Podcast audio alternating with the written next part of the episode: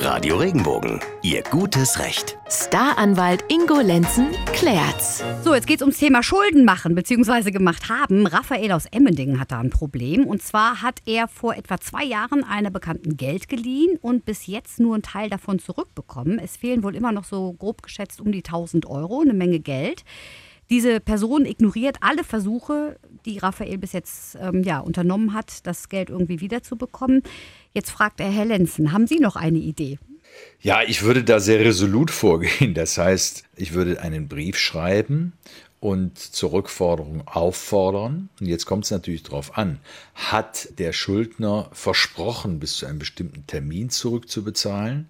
Wenn das nicht so ist, dann müsste man im Zweifel das Darlehen, denn hier geht es ja um einen Darlehensanspruch, das Darlehen kündigen mit der entsprechenden Frist und äh, nach Ablauf der Kündigungsfrist ähm, den Betrag zur Rückzahlung fälligstellen. Das heißt, da müsste man reinschreiben, kündige ich mit äh, Frist von ähm, das Darlehen und fordere dich auf, äh, bis zum so und so vielten den Betrag zurückzubezahlen.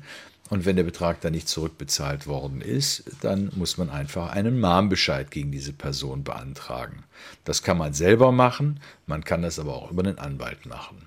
Und wenn derjenige dann gegen diesen Mahnbescheid ein Rechtsmittel einlegt, dann kann man tatsächlich mit einer Klage vor Gericht ziehen. Also den Anspruch kann man auf jeden Fall geltend machen, aber tatsächlich wohl nur mit Hilfe eines Anwaltes am Ende vom Tag oder mit Hilfe des Gerichtes. Ich weiß, dass wir so einen ähnlichen Fall Ingo schon mal hatten und wollte nur noch mal ganz kurz nachfragen. Da ist es ja dann auch egal, ob das mündlich vereinbart wurde oder ob es schriftlich vereinbart wurde, oder? Wenn man das Geld übergibt. Ja, absolut. Also tatsächlich gelten mündliche Verträge genauso wie schriftliche. Das gilt für einen Arbeitsvertrag, den man mündlich schließen kann. Das gilt für einen Mietvertrag. Das gilt aber auch für einen Darlehensvertrag. Also dieses Argument, ja, wir haben ja nichts geschrieben und es gibt nichts Schriftliches, also haben wir auch keinen Vertrag, das ist Blödsinn. Verträge können auch mündlich geschlossen werden und derjenige, der hier das Darlehen gegeben hat, äh, der hat natürlich ein Recht dazu, dass das Darlehen auch zurückbezahlt wird. Ja, und dann drücken wir Raphael aus Emmending mal ordentlich die Daumen, dass er sein Geld doch noch wiederkriegt. Ja. Eine Menge Geld. Soll er konsequent dranbleiben. Toi, toi, toi.